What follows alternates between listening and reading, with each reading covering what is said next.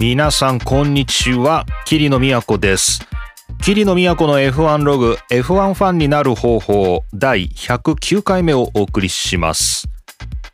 今日は2023年12月23日土曜日の午後ということで約束通りと言いますか年内2023年は最後の配信ということになりました。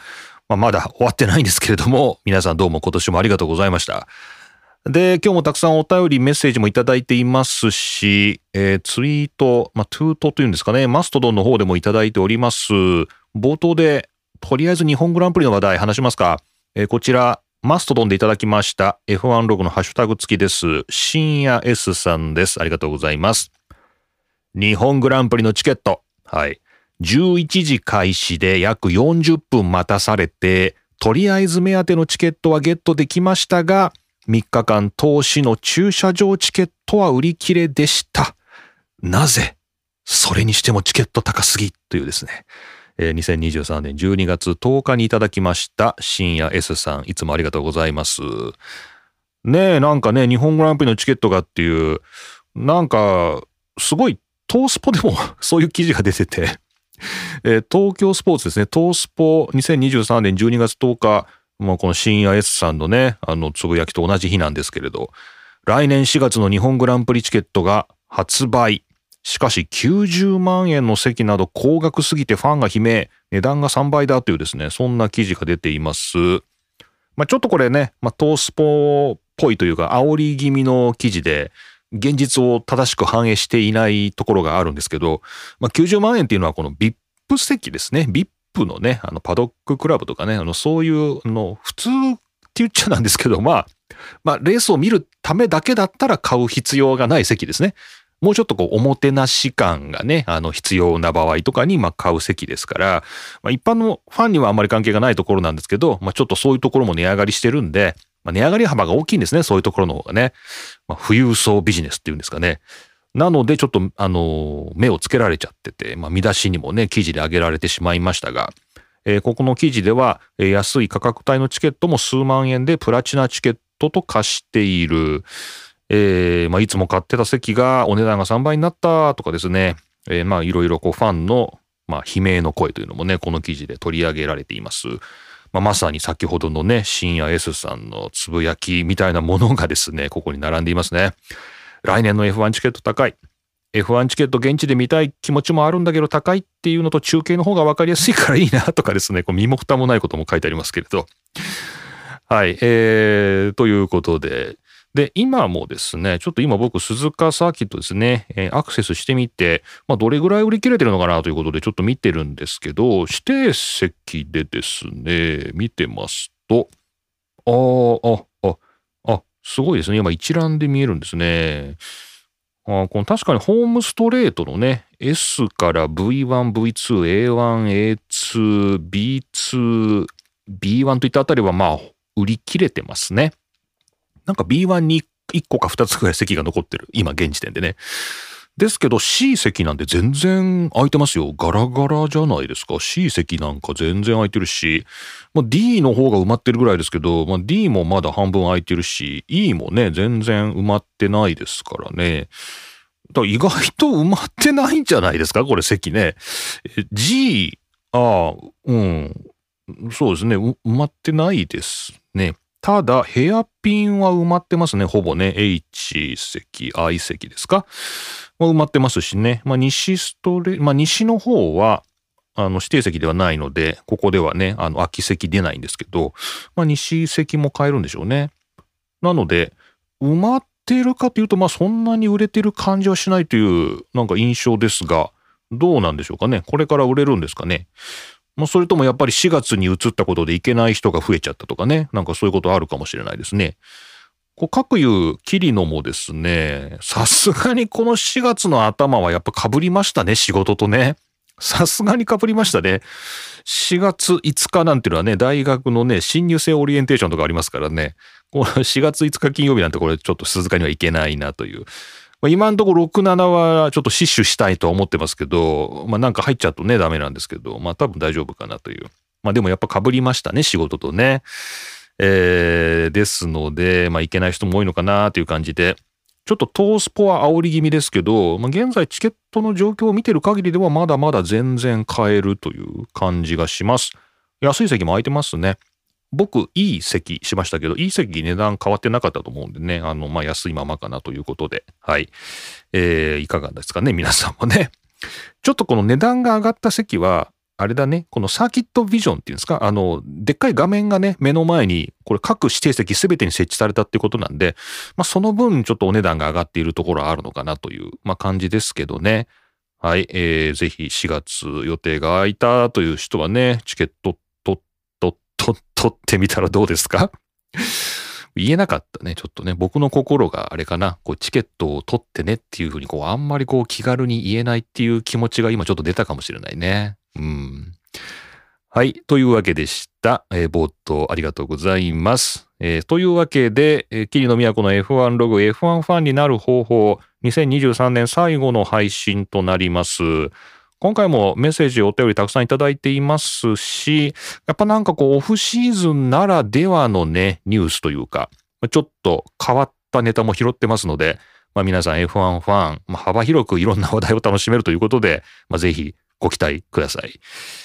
桐野都の F1 ログ F1 ファンになる方法第109回目。今回もよろしくお願いします。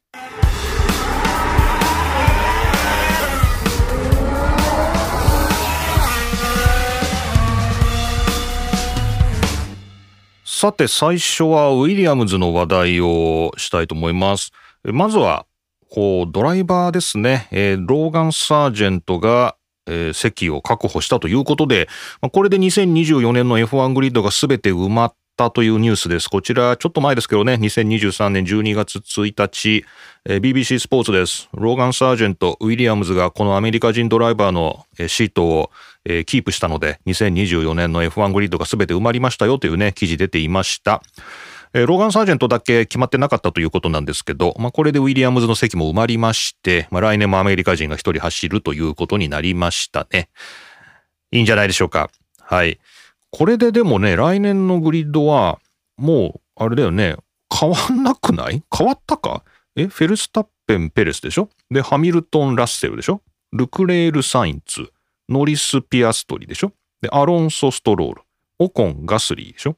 アルボン・サージェント、角田・リカルド、ボッタス・グワンユー、マグヌッセン・ヒュルケンベルグ。何も変わってないですね。えー、えっと、まあ、まあ、2024年も変わらぬ顔ぶれでですね、まあ、興行が続くという感じですかね。これ、アルファタウリがね、なかなかチーム名が決まらないですよね。なんかね、これどうなってるんですかね。はい。ということで、まあ、ウィリアムズのシートが決まりましたよというね、話でした。で、えもう一個ですね、このシーズンオフにちょっとウィリアムズ面白いなという話題です。こちら、えテクノエッジですね。テクノエッジさんの2023年11月27とこれも少し古いのですが、AI 再現の現代 F1 王者 VS 現役 F1 ドライバーが対決するLap of Legends 2024年テレビ放映公開予定というですね、まあ、こんな記事が出てまして、これがですね、ウィリアムズが、あの、中心にあるんですけれども、ラップオブレジェンズ、まあ、伝説たちのラップですかね、というテレビ番組を現在制作中で、これは過去の伝説の、まあ、要するにレジェンドですね。過去のレジェンドドライバーたちを AI で再現して、まあ、つまりそのレジェンドのこのドライビングデータっていうのは残ってるんで、それを全て学習させるってことですよね。まあ、機械学習でしょうか。まあ、学習させて、まあ、スピード、レーシングスタイル、テクニック、戦略もですね、それを AI に模倣させて、その絶頂期の力をですね、この再現したバーチャル F1 レジェンドドライバーを作っ、それと、えー、ウィリアムズのですね、アルボンとサージェントですね、まあ、現役のドライバーが、そのレジェンドと対決すると。まあなんかね、そういう番組が現在制作中だそうです。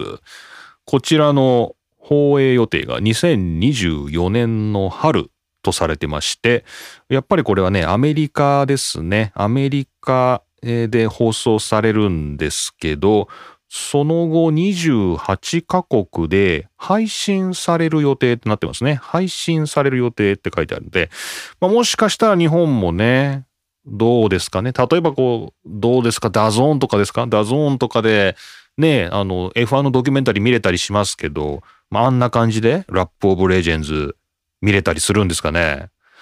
この AI、何なんですかね、この A、で、面白いのが、レジェンドで、まあ、もう、まあ、なんていうか、もう亡くなったドライバーとかね、それこそね、もう絶対もうドライバー運転できない人とか、あとはまあもう高齢になってね、もの、年を取って、もうその、かつてのスピードでは走れないとかですね、そういうレジェンドが並ぶのかなと思ったら、まあ、案外そうでもなくてですね、これで並ぶ AI で再現されるドライバーというのは、えー、マリオ・アンドレッティですね。で、ジャック・ビルヌーブ、で、ジェンソン・バトン、ラ・7名というふうにですね、こっちでは書いてあるんですけど、ちょっとこの詳しくですね、このラップ・オブ・レジェンズの、えー、方を見てみても、うん、それ以上は書いてないですね。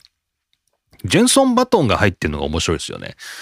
まあ、バトン、なんか最近、奥さんの許可が出たとか言って、なんかレースに復帰しようかなみたいななんかニュースを見た気がするんですけど、レジェンド走っちゃダメだよね。レジェンドね。AI で再現するんだからね。まあ、いいけど。まあ、でもここで走るバトンは AI だそうです。はい。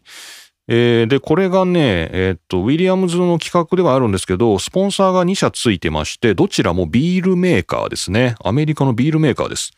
えー、ビールメーカー、ビールと言いますと、どこですか？えー、こちらは、ミケロブですかね。ミケロブというですね、え、ビールメーカーと、もう一個もビールメーカーですね。えっ、ー、と、アンハイザー・ブッシュですか。アンハイザー・ブッシュという。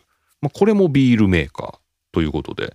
まあ何なんでしょうね。こう、アルコールブランドですけど、まあアメリカでファッショナブルなね、かっこいいビールということで、えー、今出てきている感じなんですかね。まあこの2つのビール会社、アルコール飲料と、なんか、珍しいね。なんか、なんかね、珍しくないか。ハイネケンとかもあるしな。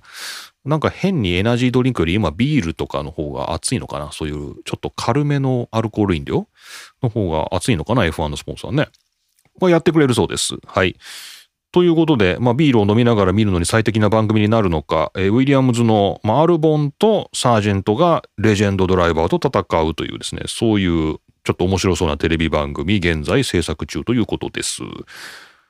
まあなんかね、なんだろうね、この、まあこんなこと言っちゃいけないんだけど、アルボンとね、サージェントが戦わなくてもいいんじゃないかとか思うよね。ちょっと思うよね。なんか僕はウィリアムズのファンですよ。僕はウィリアムズのファンなんで、あんま自分のところのこと悪く言いたくないですけど、レジェンド、レジェンドのその絶頂期の状態と戦うっていう時にこの二人出すのかっていうのはあるけど、まあそれはしょうがねえよね。ウィリアムズの企画だからね。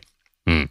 まあいいと思います。はい。ぜひ、あの、サージェントにはね、こう、勝ってほしいですね。買ってほしいですね。はい。ということでした。えー、というわけで、まあ、シーズンオフになるまでなかなか話せなかった話題だったんですけど、このラップオブレジェンズ、ぜひ、日本でも見れますかね？まあなんかね、ぜひ見てみたいなと思います。この AI 再現でっていうのもね、どんな感じで再現されてるのかってもちょっと興味がありますので、えー、楽しみにしたいと思います。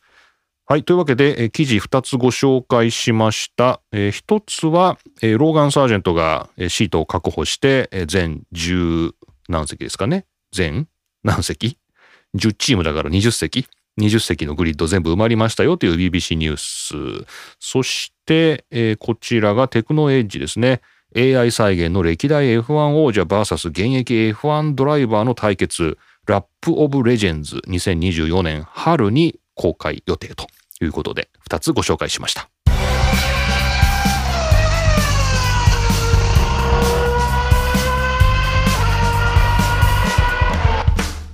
さて、二つ目の話題は、自転車に関することで、ちょっとね、このニュースはね、偶然僕の目に飛び込んできたんですけど、まあどうだろう。若いね、あの、環境、エコに、あの、すごい、なんていう関心のある世代にも響くし、この番組的にはね、古参の皆さんですね、昔から F1 見てるよみたいな人にも刺さる、結構変わったニュースです。こちらガジェットゲート2023年12月11日の記事です。元 F1 チームオーナーのエディ・ジョーダンが電動アシスト自転車ジョーダン E バイク発表っていうですね。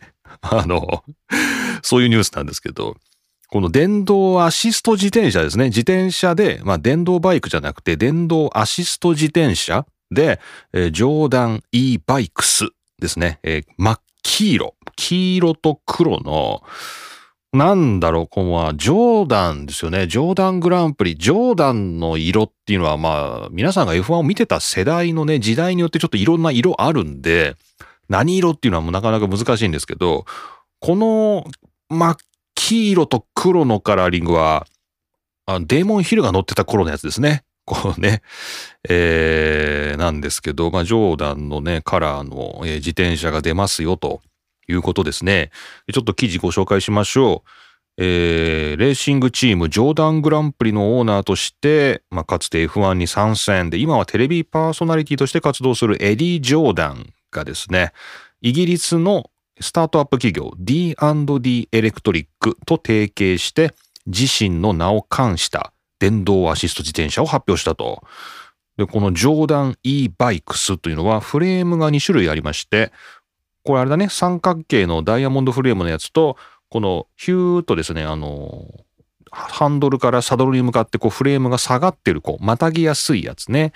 という、まあ、二つのタイプが出ますということで、えー、これでトルクが45はいいとして、最大 25km パーアワー時速 25km のペダルアシスト機能を提供すると。時速 25? 日本の道路交通法だと、電動アシストって24キロですね。時速24キロまでのアシスト。24キロになるとアシストがゼロにならないと日本の道路は走れないんですよね。確かね。多分。だからこのバイクはそのまま輸入しても日本では乗れないということになるんでしょうか。ちょっと詳しい方に教えてほしいですけど。えー、なので日本に輸入する際には何か変更をしないといけないということなんでちょっと日本ではこのジョーダンのバイクは見ないかもしれませんね。自転車はね。いや、これあるんですよね。イギリスのね、法令ってこれイギリスではいいと思うんですよ。あの、僕、ブロンプトンっていう折りたたみの自転車持ってますけど、これにもね、いいバイクがあるんですよね。電動アシストのブロンプトンって。でもこれ日本に輸入されてなくて、これなんでかっていうと法令ですよね。日本の法令には沿ってないんで、イギリスでは乗れるんですけど、日本ではね、乗れないっていうことで、まあ輸入はされてない。まあ、もしかしたら個人でね、輸入してね、こっそり乗ってる方いるかもしれませんけど、ちょっと見ないんですよね。そういう寂しさありますけど。はい。で、えー、こちらのえー、記事では、まあ、一部をね、売り上げの一部をなんかこう、チャリティーにも寄付するとかですね、まあそんなようなことも書いてありますけど、価格としては約36万円ですかね。うーん、まあ最近自転車値上がりしてますからね、まあそれぐらいの価格になるのかなという感じはありますけど、まあ見たとこ、うん、まあ、うん、なんだろう。うん、普通。まあいいのかな。はい。まあスポーツバイクですね。スポーツバイクでいいバイクなんで、まあこれぐらいの値段するかなって感じしますね。はい。えー、でも残念ながら日本では買えません。ぜひ皆さんにちょっとこれ画像を見てほしいですね。このジョーダン E バイクスね。あの、鮮やかな黄色で、かっこいいですよ。黄色と黒でね。あの、目立つしいいなと思いますけどね。えー、こんなところで、エディ・ジョーダンの名前とですね、お姿を見ることになるとはという感じです。はい。というわけで、えー、こちらガジェットゲート2023年12月11日の記事です。元 F1 チームオーナーのエディ・ジョーダン、電動アシスト自転車ジョーダン E バイクスを発表という記事ご紹介しました。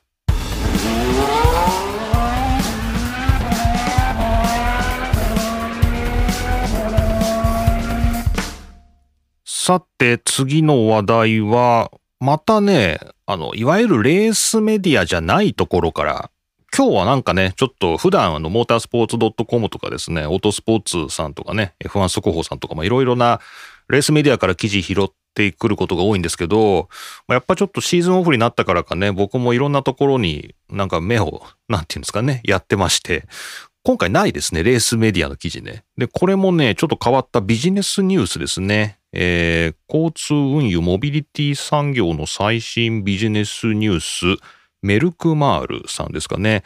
こちらの2023年12月13日の記事です。世界放映権は3000億円レベル。日本だけが取り残されそうな F1 ビジネスの知られざる可能性というですね。まあなんかそういう記事が出てて、なんでこれ拾ったんだかちょっと忘れちゃったんですけどね。えー、で、この記事は、まあ、普段だから F1 のなんだ、レースのところにいない人たち向けの、で、そこにあんまりいない人が書いてるのかな。えー、J. ハイドさんというマーケティングプランナーっていう名前がついてますけど、まあ、こちら調べてみるとね、日本の方みたいですが、えー、まあ、そんな方が書いている記事です。で、えっ、ー、と、この方はですね、F1 の日本グランプリも来て写真を撮っておられるぐらい、こう結構、あの、サイト行ったらね、あの F1 の美しい写真が並んでて、あ結構そういうの撮るの好きな人なんだなという感じというか、まあそれが仕事なんだと思いますけど、えー、まあ仕事みたいなね、写真を撮るのはお仕事にされてるみたいですけど、まあそんな方が書いているビジネス向けの記事です。で、えっと、こちらによりますと、まあ世界的には今 F1 のブームがまた来てまして、えー、まあ世界中のね、まあ、特にアメリカの企業が、まあ、続々と F1 に、まあ、参入していると。で、そんな中でテレビ放映権非常に値上がりしていて、えー、アメリカでは2023年に100億円を超える。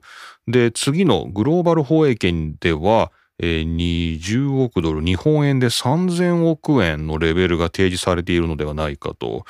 これがあれですか、アップルが買おうとしているというかね、アッ Apple TV プラスでね、F1 を独占放映みたいな、そのレベルの、あれですかね、契約ですかね。この F1 ロゴでもお話ししたことあるかもって感じしますけどね。3000億円みたいなね、そんなレベルですけど、日本ではフジテレビと DAZN が F1 中継やってますけど、2023年のね、中継決定もかなり開幕ギリギリまで引っ張られたというね、そんなことがあったということで、まあ、果たして、あの、今後どうなるのかなと。まあ、フジテレビもね、あの、なんていうんですかね、意外と安く見られるというかね、フジテレビネクストね、あの CS 放送を入れるっていうちょっと手間はあるんですけど、 DAZN がね、ぐっと値上がりしたんでね、DAZN に比べると、まあ、フジテレビネクストの方がぐっと安く見られるという感じはありますけど、まあそれもね、いつまで維持されるのかなというような不安がね、こういうのを見ると煽られますね。はい。で、えっ、ー、と、そこで問題としてこの記事で挙げてるのが、日本企業がね、あんまり F1 に出てないと。日本の企業が F1 の自体をスポンサードしてないというところが、まあ、昨今のまあ、世界的な F1 ブームの中での特徴じゃないのかと。まあ、ここには書いてないんですけど、かつてのね、F1 ブームって言われた時には、日本企業がものすごくたくさんこう F1 にお金を出してたんですけど、今のブームでは日本企業がほとんど見られないと。まあ確かにそうかもしれませんね。で、ここで、えー、書いてくれているのが、まあ10社ぐらいじゃないのかと。えー、また2社減ってね、10社ぐらいじゃない？来年は、みたいな。そんなこと書いてありまして、まあ、ホイールですね、BBS ですね。で、あと、マクラーレンに NTT データが出ていると。で、もちろん、ホンダがエンジンを出していると。まあ、大体これぐらいじゃないのかと。あとは、F1 ドライバーとの個人契約ですけど、荒井ヘルメットですね。荒井は、あの、かなりのシェアを誇っていると、えー、いうことだったようですけれども、まあ、これも徐々に海外メーカーに、まあ、取って代わられて、現在は角田のみ、あ、そうなんですか。新井もね、角田のみなのか。はい。えー、で、まあ、BBS もドイツに本社があるということで、まあ、ホンダと NTT データを除くと、まあ、日本企業っていうのはほとんど今 F1 で、まあ、ロゴとして露出するということはないんじゃないのかと。あまあ、あんまり気にしてなかったですけど、確かにね、見ないかな？見ないね。F1 でね、日本企業って見ないですね。それこそタイヤがね、ピレリからブリヂストンにみたいな、そういうね、ニュースも一時ありましたけど、結局、ピレリが延長しましたから、ま、しばらくブリヂストンっていうのないのかなと。いうことを考えますとね、日本が置いていかれているっていうのはまあ確かにそういうところにあるのかなっていう感じがしますね。で、えっ、ー、と、まあ、ここでですね、あの、この筆者ですね、ハイドさんですかね、J. ハイドさんが、まあ、挙げてるのが、ユニクロとかいけんじゃないかっていう。ユニクロ、ユニクロは行かないだろう、F1 に。ユニクロ、ユニクロ行けるのかな？ユニクロ。まあ、F1 でアパレルっていうとね、まあ、アルファタウリがね、あの、まあ、ダメになっちゃったんですけど、まあ、あんまり、なんでしょうね、費用対効果が良くないですかね、アパレル的にどうなんですかね、アルファタウリ、まあ、レッドブルのアパレルブランドですけど、まあね、やめちゃうしね。ユニクロか。ユニクロ、ユニクロね。うーん、まあどうなんだろう、面白い話ですけど。あとは、キャノンですね。まあキャノン、まあ昔はね、F1 のね、あのウィリアムズとかにもロゴ出てましたけども、まあ、F1 のカメラとしてキャノンがどうだと、出したらどうだと、まあ、いうようなことも書いてくれてますけども、まあ、どう、どうでしょうね、それもね。あんま僕としてはピンとこないですけどね、その、はい。えー、まあまあまあまあ、まあその辺のまあ提言というのはまあいいとしてですね、まあなんか、もうちょっと F1 にも日本企業出てきてほしいよね、みたいな。で、まあ3000億円規模、グローバル放送放映権がね、3000億円みたいなこと言われてる中で、まあこのままだと日本はどんどん置いてかれていくよね、みたいなね、そういう記事でした。まあなんか、普段のレースメディアの人が書いてないからね、まあ変な話、ちょっと、まあ、素人目線というと素人目線的なところあるかもしれないですけどね、レース的にはね。まあ、でもなんか面白いですね。たまにね、こういう記事読むと面白いですしね、なんかフレッシュな感じがしますよね。だから、こう、ビジネス観点で見ると、やっぱりこう、日本企業がね、もっと F1 に出てほしいみたいな、なんかそういうところが、やっぱ出てくるんですね。はい。ちょっとね、ファンとしてはやっぱ F1、そうね、やっぱ日本、日本人 F1 ドライバーとかが一番わかりやすいんですかね、やっぱね。うん、まあその辺はなんかすごい集客とか、なんかね、あの、直結しそうな感じはありますけどね。うん、まあどうなんでしょうか。はい、日本企業出てください。はい。という記事ご紹介しました。えー、こちら、メルクマールですね。経済記事のメルクマールさんの2023年12月13日、世界放映権は3000億円レベル、日本だけが取り残されそうな F1 ビジネスの知られざる可能性という記事ご紹介しました。Really, really, really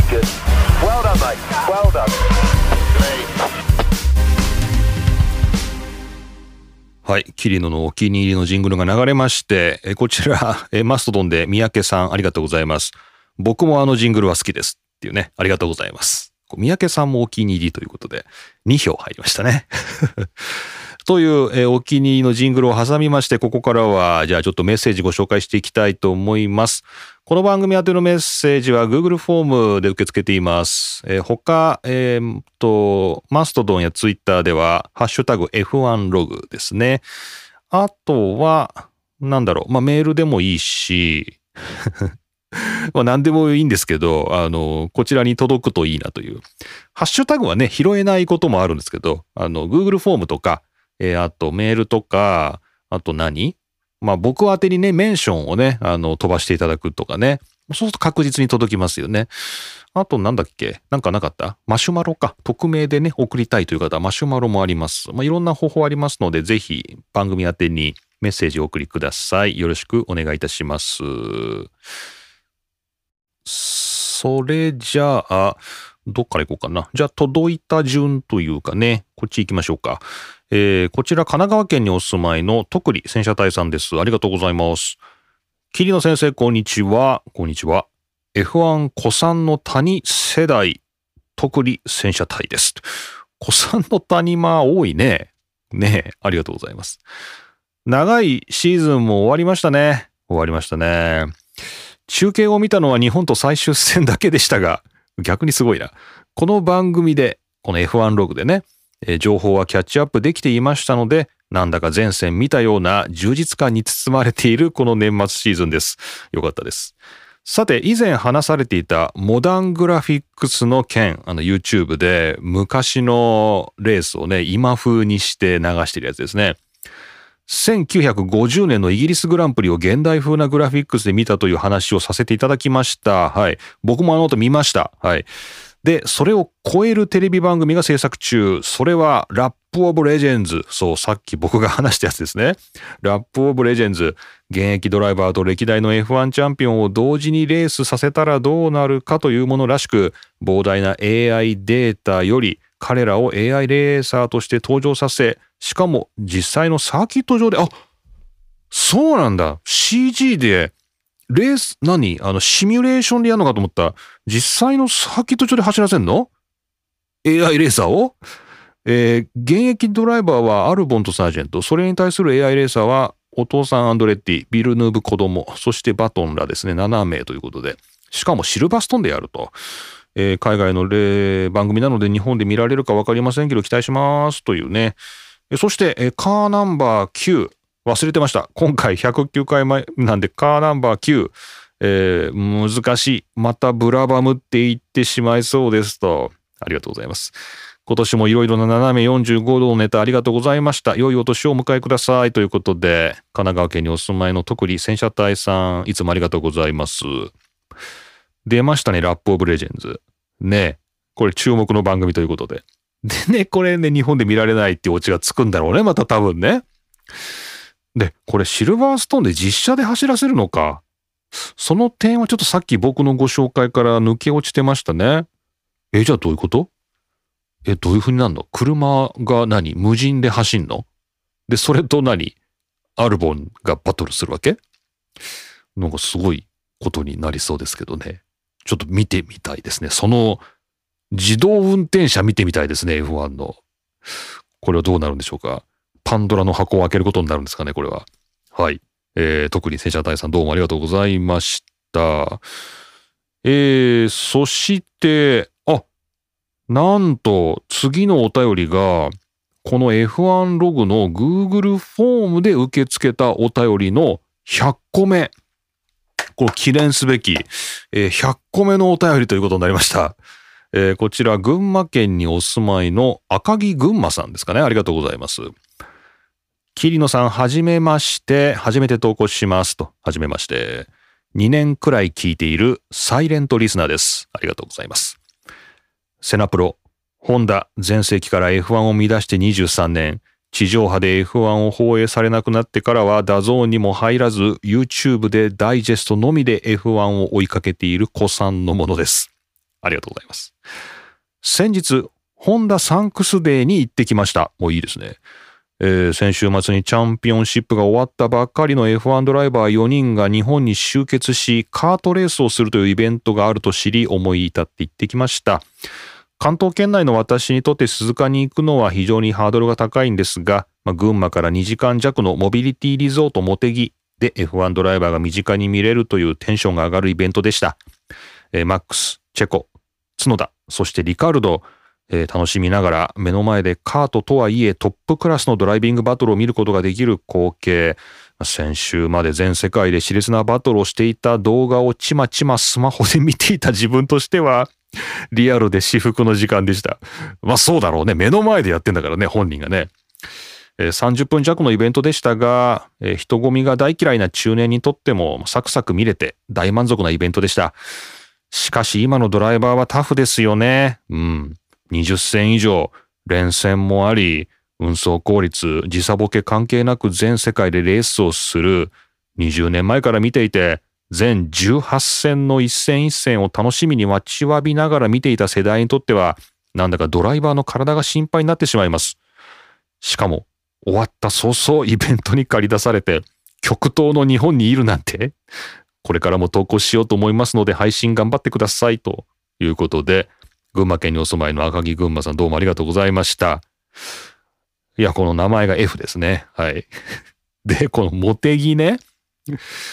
このドライバーの心配をするっていうのは結構、なんだろう。そうなんですけどね、もう、でもなんか意外と来ないメッセージでしたね、今までね。ドライバーの心配。なんか変な話、僕がちょっとレース数多すぎるっていうのは、ファンに辛いっていうね。まあ、こんなにたくさんレースいらないですっていう観点でちょっとなんか喋ってたんで、ファンのね、ファン中心でね喋ってたんで、ドライバーが大変だっていうのは、まあ確かにそうですよね。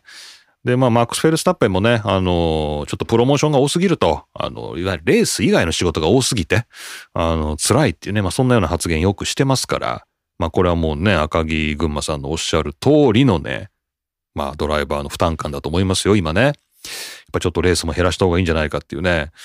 まあ、そんな中でこのカートレース、まあ、これも仕事なんでね、まあ、これ、矛盾してますよね、これね。こう、ドライバー仕事させすぎじゃないかと言いながら、このレースにやっぱファンは満足してしまうっていうね。こう難しいところですけれども。はい。ありがとうございます。いいですね。このサイレントリスナーからの初投稿、デビューがしかもこう100個目のお便りということで、これはもう縁起がいい。ありがとうございます。ということでまたお待ちしております。群馬県にお住まいの赤木群馬さんですね。ありがとうございました。そして、えー、あと2つ3つという感じですけれども、ちょっとここでマストドン挟みますか。えー、マストドンでこちら、滝さんです。ありがとうございます。長いシーズンが終わって一番記憶に残ったことは、なんだろう。モナコでペレスのマシーンが釣られてフロアが生中継されたことでした という、えー、滝さんありがとうございます。振り返りですね。今シーズン振り返りのつぶやき。一番印象に残ったのはモナコでペレスのマシンが釣られたことっていう。あるかもね、それはね。はい。えー、そして、あ、これはね、後でまたお便りもいただいてますけど、こちらツイッターで、ハッシュタグ F1 ログ、ラルフさんです。F1 鈴鹿のチケットどこにしようか相方と試案中、どの席もなんか高くなってないですか？っていうね。はい、ラルフさんありがとうございました。高くなってるらしいですよ。高くなってるらしいですよ。特にあの D の、あれだよね、あの、S 字側？めっちゃ上がってますよね。なのでね、あの、普段お気に入りの席です。見られない人もいるかもしれないですけどね、ラルフさんどうなんでしょうか。はい。ありがとうございます。えー、引き続き、ハッシュタグ F1 ログもね、皆さんから、えー、お待ちしておりますので、よろしくお願いします。ちょっと休憩挟んで、あと2つ、Google フォームでいただいたお便りご紹介したいと思います。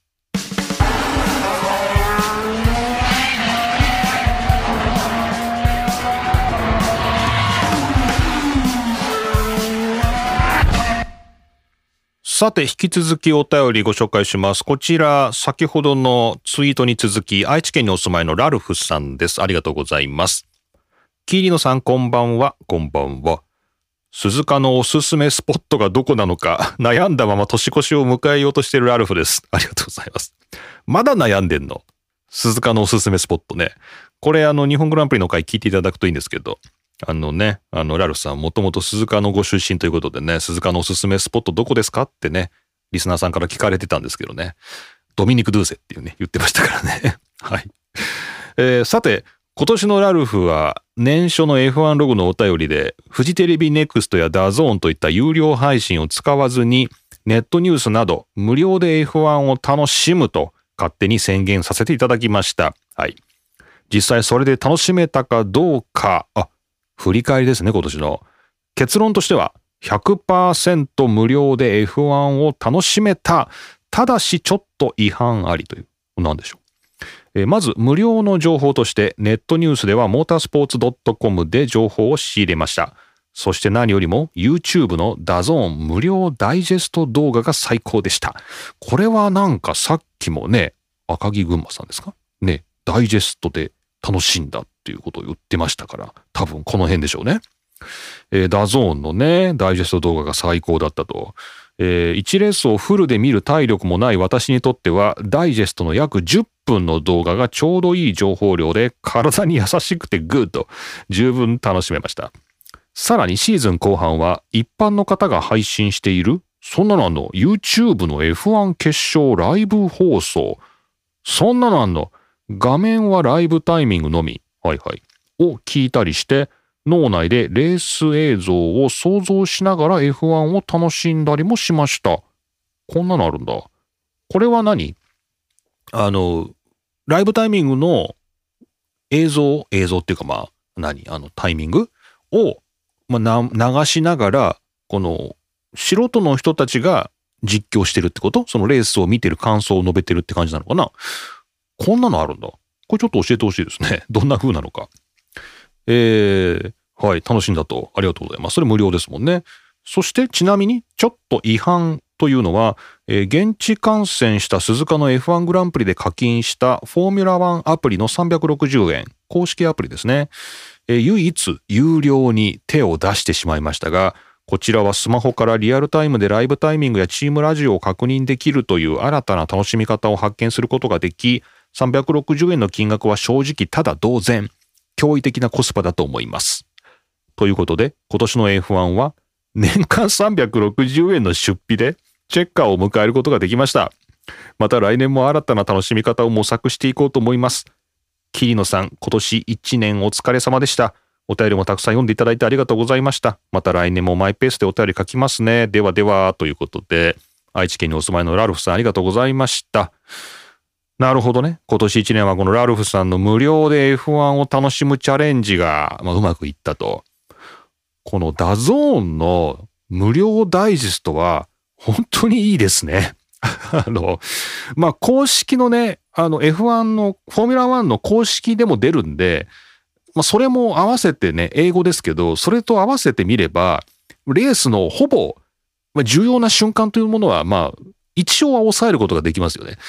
ただもちろんあのね、まあ、レースを、まあ、皆さんご覧になっている中で、別にそのダイジェストとして拾われる部分だけがレースだけじゃないのでね、そこだけじゃないので、やっぱこうハラハラしながらね、こう順位を追いかけたりとか、まあね、次いつタイヤの交換するのかなとか思いながらね、見るっていう。まあこれはやっぱフルのね、長さで見なきゃいけないんですけど、このダイジェスト、 DAZN のダイジェストは確かにこれ見ている人多そうですよね。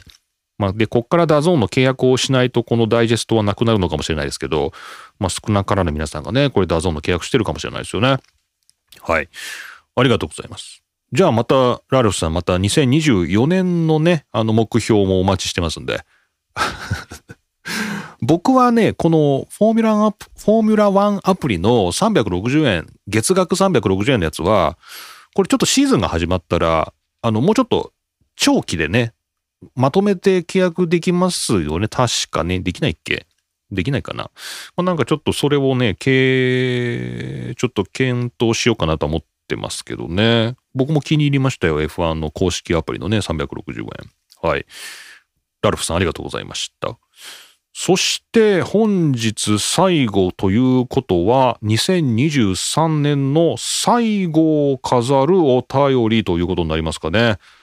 なんかそうやって言うとなんかすごい、なんだろう、すごい感じがしますけど、まあ、はい、たまたま2023年最後のお便り、東京都にお住まいのハシームスさんです。ありがとうございます。桐野先生、2023年も番組で楽しませていただきありがとうございました。ありがとうございます。今シーズンを振り返ると、マックス圧勝のシーズン。圧勝のシーズンでよく比較される1988年でもセナとプロスト、二人のドライバーによる圧勝だったので、一人でシーズンを席巻したマックスと彼を支えたレッドブル F1 チームの凄さが際立ちますね。まあそうですよね。一人二人のドライバーやどこかのチームが際立って強かったとしても、それでも楽しめるエピソードがとても多いのが F1 というスポーツだなぁと改めて感じたことが今シーズンを振り返った私の感想です。そろそろ角田の表彰台見たいですね。皆様どうか良いお年をお迎えくださいと。ありがとうございます。そして今回のカーナンバー9。はい。1989年に9で出走していたデレック・ワーウィックを挙げてみます。えー、そうか。えー、最近の彼のエピソードだと、レーススチュワードに入ったレースは角田に辛口裁定を下すことで日本人には知られていると思われます。そうですね。今回もワーウィックだみたいなね、ことを言われますよね。今年鈴鹿に行くにあたり、ワーウィックが日本グランプリの元ドライバー枠のレーススチュワードを担当すると知り、あ、日本グランプリで。彼が現役時代のオフィシャルプログラムにサインをもらえたらと思い、自宅を探すとすぐに見つかったのが1989年日本グランプリのオフィシャルプログラム。調べると彼の F1 キャリアでは89年と93年にカーナンバー9、カーナンバー9で出走していたようですね。知らなかった。木曜日のピットレーンウォークの時ぐらいしかワーウィックに会うチャンスはなさそうだったので、木曜日に FIA のシャツを着ている男性をひたすらチェックしながらのピットレーンウォークでしたが、会えずじまいに終わりました。まあね。現役の頃は中島悟とよく順位を争う位置を走っていたので、比較的日本人にも馴染みのある屈強なイギリス人ドライバー、ガンダムのザクの頭部に似た変わった形のレーザー製のヘルメットをかぶっていた時期があったことをよく覚えていますということで。はい。えー、東京都にお住まいのハシームさんありがとうございました。まさに2023年を締めくくるにふさわしいお便りでしたね。今年のマックス・フェルスタッペンの、まあ、一強だったものの、確かにレース自体はそんなに退屈じゃなかった。これなんで？なんかすごい不思議なんですけどね。僕の経験だと2000年代のね、それこそミハエル・シューマッハが勝ってた時ってなんかすごい、なんだろう、面白くなかったって言ったらなんですけど、なんだかなーとか、あとセバスチャン・フェッテルがね、勝ちまくってたレッドブル時代も、なんかあんまり面白く感じなかったんですけど、これはあれかな？僕が年を取ったということなのかな？まあ、ハシームさんもというわけじゃないんですけど、なんか面白かったですね。一人がね、勝ち続けてても。まあ、やっぱなんかちょっと変わったのかな ?F1 っていうスポーツ自体がね、ちょっと構造が変わったのかもしれないですけど、もうなんか面白く見られましたね。まあ、こういうポッドキャストやっってるというのももしかしたら僕の場合はあるのかもしれないですけど、まあなんかこうやってね、いろいろお便りいただけたり、ちょっと自分からね、記事を探しに行ったりとか、なんか自分から楽しもうっていうところがあったり、まあ皆さんからも楽しませてもらったりで、まあなんか、そういう2023年でしたね。なので、僕もあの、全然、あの、マックス・フェルスタッペン一強だと言っても、全然なんか楽しめたシーズンだったです。はい。ありがとうございます。そして、カーナンバー9ね。今年、今年の、あれだよね、このカーナンバーのお便り始めたものの、やっぱこう来る時と来ない時がありますね、やっぱね。ちょっと9はね、これ来ないんじゃないかみたいなことをちょっと言ってしまったんでね、前回。これ良くなかったかもしれないんですけど、誰だっけ ?9 って。そもそも言ってたのが、マゼピンだっけ？もうなんかそこのレベルからだよね。なんかちょっと僕が覚えてないっていうのは、それはどうなんだっていう。えー、っとね、これね、どこで見てたんだっけ？このカーナンバーのね、使用状況はね、あの、いろいろなとこに出てるんですけど、まあ、F1 データさんとかですね、あと、みんなの、みんなで F1 さんですね、ここでまとめられてるんで、ちょっとここで見てたんですけど、あ、そうそう、エリクソンだ。マーカス・エリクソンとニキータ・マゼピンですね。こちらが9番で、2023年末までということなんで、あ、もう終わりだ。今23日ですから、あと1週間ぐらいでこの9番が開くってことですね。ということだったんですけど、まあ残念ながらこの2人に対するお便りはなくですね、えーまあ、今回のハシームさんのワーウィックが際立ちましたね。このね、これ今ね、ワーウィックっていうと本当にもうスチュワードをね、やらせるんだかやらせないんだかみたいなそういう話題しかね、出てこないですけど、まあ、かつてはね、すごい、まあ、なんていうんですかね、まあ優秀なドライバーだったということで、はい、えー、いいんじゃないでしょうか。ありがとうございます。はい。というわけで、今回お便り読み納めとなりました。2023年、皆さんたくさんのお便りありがとうございました。まさにね、この、まさにっていうことじゃないですけど、100通を、まあ、今年ね、あの、迎えたということで、Google フォームに切り替えたのがいつだかちょっと覚えてないんですけど、まあ、コンスタントにお便りいただいてて、あの、本当にありがたいなと、あの、ぜひ、あの、先ほど赤木群馬さんもね、お便りデビューされてましたけれども、ぜひ2024年はですね、皆さんのお便りデビューを応援していきたいと 思いますんで、えー、ぜひ、おな、おな、お願いします。はい、お願いします。お願いします。さて、そういうわけでした。えー、この番組のお便りは Google フォームでお送りください。他、マストドンや Twitter ではハッシュタグ F1 ログ。他、えー、マシュマロや E メールでも受け付けております。よろしくお願いします。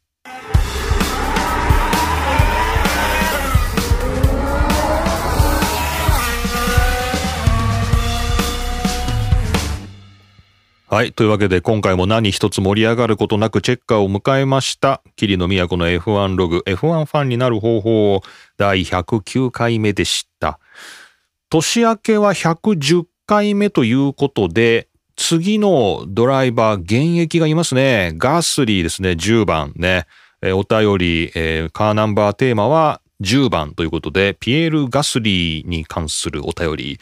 そして、過去では、小林カムイも10番をつけてましたかね。最近ですとね、小林カムイもつけてましたので、まあ、小林カムイ、まあ、まだまだ国内のレースなどでね、現役で活躍されてますけれども、まあ、小林カムイ選手、まあピエール・ガスリー選手、なんだろう、なんで僕今選手ってつけたんだろう普段つけないのに。なんか小林カムイって言ったら小林カムイ選手ってつけなきゃいけない気がしたんだよな。なんでだろうなんだろうこれ日本国内のなんか報道の影響なのかないけませんね。呼び捨てましょう。すべてね。小林カムイ、ピエール・ガスリー。はい。そして他、過去のカーナンバー10に関するお便りお待ちしておりますので、よろしくお願いいたします。またお便りが3つ4つ集まったら、新年の配信しよっかなみたいな、なんかちょっとのんびりした気分になってますので、まあ皆さんもぜひ新年の挨拶、お便りお待ちしております。えー宛先はこちらですね。えー Google フォームなど、えーリンクから飛んでお送りください。よろしくお願いいたします。さて、それで、えーもうなんか日本グランプリがとかね、なんかもうそんなこと言ってたらあっという間に4月になっちゃうんでちょっと嫌なんですけど、えーフォーミュラ1のあれですよね、ドットコムで、もう忘れちゃうんでね、開幕がいつかとかね、これちょっとちゃんと見ときましょうね。えースケジュール2024年は、えーと、テストが2月の21から23ですね、ありまして、そして、バーレーンですか？バーレーンで開幕が3月2日ですかね。3月2日決勝でバーレーンで開幕。あ、ほんと。で、その後サウジアラビア、オーストラリア、日本ということで、日本はなんと第4戦ということですね。はい。わかりました。3月2日ですね。ということでした。はい。えー、まあ、皆さん、じゃあ、今年もどうもありがとうございました。まだクリスマスがあるんですけれども、まあ、良いお年をということで終わりたいと思います。えー今回も桐野都の F1 ログ F1 ファンになる方法、桐野都がお送りしました。それじゃあ皆さん、良いお年をお迎えください。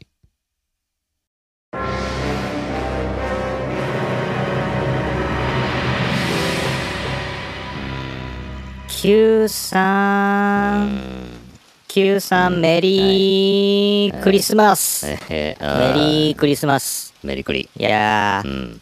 バーニーからクリスマスカード来ました？いや、来ないよ。来ない来ない。墓場には来ないんじゃないそうですか。墓場には来ないんですかね。うんバーニー本人が来ることはあるけどね。いや、来ちゃダメだと思いますけどね。まだ生きてますけどあそう。だっけ、まあ、なんかニュースでもバーニーのね、今年のカードがみたいな話もありましたけど、そうね。実際のカードの画像が見られなかったんで、ちょっとどんなのかわからないです。見ずに書いてんだみんな。ね、本当適当。ですよね、メディアってね。。知らんけどね。で、あのー、Q さんの年末なんではい。特にニュースもないんですけど、まあ、ないよね。はい。あのー はい、ないよね。うん。あの、フェルスタッペンの応援で、あの、うん。オレンジ色の煙がたかれるっていうのがね、やっはいはいはい。はいぱ、なんか昨今の風物詩ですけど。そうね、オレンジアーミーね。FIA ですかね、FIA が発煙筒の使用禁止を、あはい、あはの、決める見込みだそうで、ほんと。もしかしたら、あの、煙がもわもわっていうのは2023年までの風景になるかもっていう、これが年末のビッグニュースですかね。そんなニュースしかないの？ないですね。墓場にももうちょっとなんかニュースある気するけど、ね。じゃあ持ってきてくださいよ、あんまり、まあ、誰か死なないかなっていうス。、ダメダメダメダメダメ。ダメダメ不ダメ。謹慎な発言で2023不年を終えた謹いと思います。じゃあ、誰か死なないかなってことで、はい墓場ではいお。待ちしているお待ちして Q ますさんでした。生きてても来てください。はい。いや、行かないよ。良いお年を。良いお年を、みやちゃんでした。